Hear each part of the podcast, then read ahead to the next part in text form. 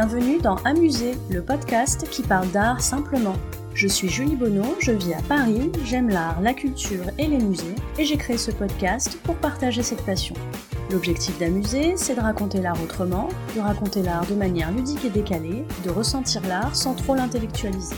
Si comme moi vous aimez apprendre sans faire trop d'efforts, vous êtes au bon endroit.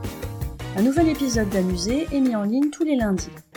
Vous pouvez vous abonner à Amuser sur les plateformes iTunes, Deezer et Podcast France. Je serai ravie de recevoir vos commentaires et suggestions, voire vos bonnes notes si ce podcast vous plaît. C'est le meilleur moyen d'encourager et de soutenir Amuser. Vous pouvez également me suivre sur les réseaux sociaux. Sur Instagram et sur Twitter, c'est le compte amusé underscore fr. Et sur Facebook et via la chaîne YouTube, sous le nom Amusé. Aujourd'hui, j'ai envie de vous parler d'un artiste que j'aime beaucoup parce que je le trouve très touchant. Il m'émeut beaucoup et j'aurais tendance à penser qu'il devait être un bon gars, comme on dit chez moi. Aujourd'hui, je vous parle de Marc Chagall. Marc Chagall, c'est un artiste d'origine russe, à l'époque c'était la Russie, aujourd'hui ce serait la Biélorussie, du XXe siècle. Chagall y restera toute sa vie un nostalgique de son pays d'enfance, qu'il représentera d'ailleurs assez souvent dans ses toiles.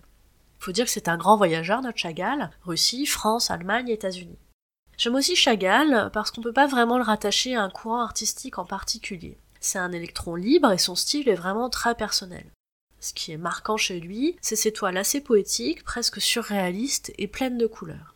Mais aujourd'hui, je vais vous parler de ce petit cœur tout mou à l'intérieur de ce grand peintre. Parce que oui, Chagall, il semble être ce qu'on appelle en termes techniques un lover, un amoureux dingue de sa Bella, sa première femme, qu'il a beaucoup représenté dans ses œuvres, qu'il a représenté de manière presque obsessionnelle d'ailleurs. C'est mignon tout plein, mais ne nous y trompons pas, Bella est l'amour de sa vie. Elle méritait donc bien quelques toiles. Bella et Marc, c'est le coup de foudre. En parlant de leur rencontre, il dit Je sentis que c'était elle ma femme. Amour immédiat mais durable, amour fusionnel qui fera aussi de Bella sa muse, si vous avez envie de vous vendre un peu de rêve avec cette belle histoire d'amour, je vous mets dans les notes un lien vers un article qui parle spécifiquement de leur amour et de Bella comme l'éternelle fiancée de Chagall.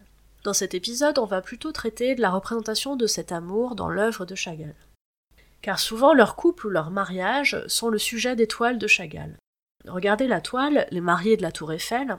Est-ce qu'ils sont pas magnifiques dans leurs beaux habits de mariés, flottant dans l'air avec la tour Eiffel en arrière-plan? Ce couple semble parfait. C'est vraiment cette sensation de fusion passionnelle que Chagall transmet dans cette toile. Allez, dites-moi que vos petits cœurs tout mous à vous non plus ne peuvent pas résister à tant de poésie. Chagall se représente avec Bella, souvent enlacée ou flottant dans l'air, comme s'il voulait montrer ces deux êtres qui n'en font qu'un, toujours alignés vers la même direction et le même but. Jamais de crise, jamais de séparation, jamais de tension. C'est parfois drôle, comme quand Bella porte Marc sur ses épaules, dans Double portrait au verre de vin, ou parfois plus inquiétant ou mystérieux, comme dans Le Cheval Rouge. Voyez comme ce couple est une source inépuisable de création pour Chagall. Malheureusement, et j'ai bien conscience que je vais vous briser le cœur, Bella meurt assez jeune, à 55 ans, d'une infection virale. Vous vous doutez que Chagall est brisé, mais hommage suprême de l'amoureux passionné, il continuera de la peindre alors même qu'il se remariera. La muse éternelle, l'amour éternel, c'est Bella et aucune autre. Alors franchement, est-ce que ça fait pas du bien de voir un artiste représenter de manière aussi candide, aussi fraîche, aussi joyeuse le bonheur conjugal? Vous trouverez dans les notes de cet épisode des références intéressantes en lien avec le sujet traité.